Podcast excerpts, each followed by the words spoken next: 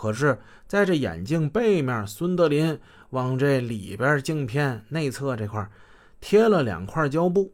这样一来呢，被害人一旦戴上这副墨镜，那就成了睁眼瞎，他什么也看不见。可是从外边外边人看呢，一切正常。两名歹徒把电话线给扯断，威胁保姆：“你不许报警。”随后。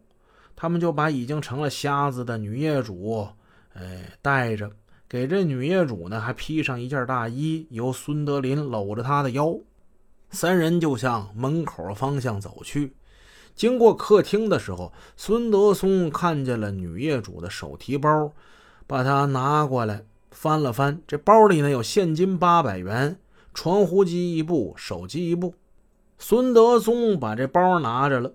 这里这手提电话很重要，这以后方便女业主跟她丈夫联系啊，好勒索钱财呀。匪徒们劫持女业主下楼，孙德松为了不让这女业主把自己认出来，脚步匆匆走在前头。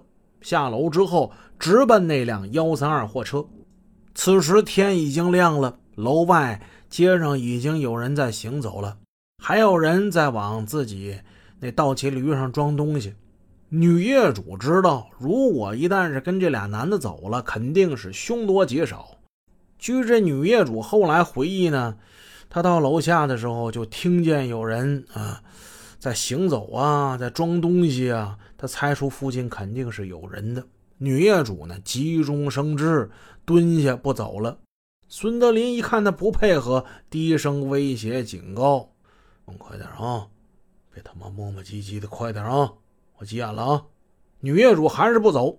孙德林大怒，一使劲儿，把那女人从地上给扛起来了。孙德林人高马大，劲儿很大的，一下把这女人扛在肩上了。啊！救命啊！救命啊！那女业主开始玩命的叫了。孙德林呢，故伎重演：“我他妈让你闹，今天咱俩非上法院不可啊！不去不行。”但是孙德林这种不能让人理解的扛人的动作，还有那女业主的呼救，也引起了周围人的注意。孙德林刚才从楼道里出来之后，他把脸上这面罩他拿下来了，因为他觉得在街上如果被人看见，这样更加引人注意。他万没想到的就是这女业主啊，别看她戴着这个睁眼瞎的这墨镜。但是从这余光之中，还是能往外看着一点的。女业主在这个过程之中，已经看清了孙德林的脸。女业主一惊：“哎，这人怎么长得这么凶啊？”她拼命的挣扎。孙德林暗骂：“妈的，今天不太顺，这要出事哎，孙德林只好是放弃绑架了。他重重的把那女业主摔到地上。他痛恨这女业主不好好配合。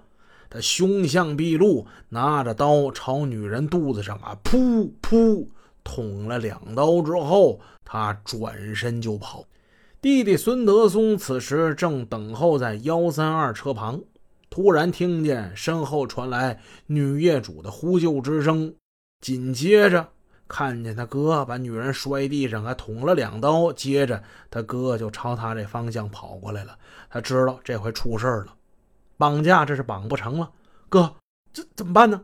咱们快走，快走！孙德林一边说着，一边往马路那边望去。恰巧有一辆出租车开过来，他赶紧招手：“哥，那那咱车可咋整啊？”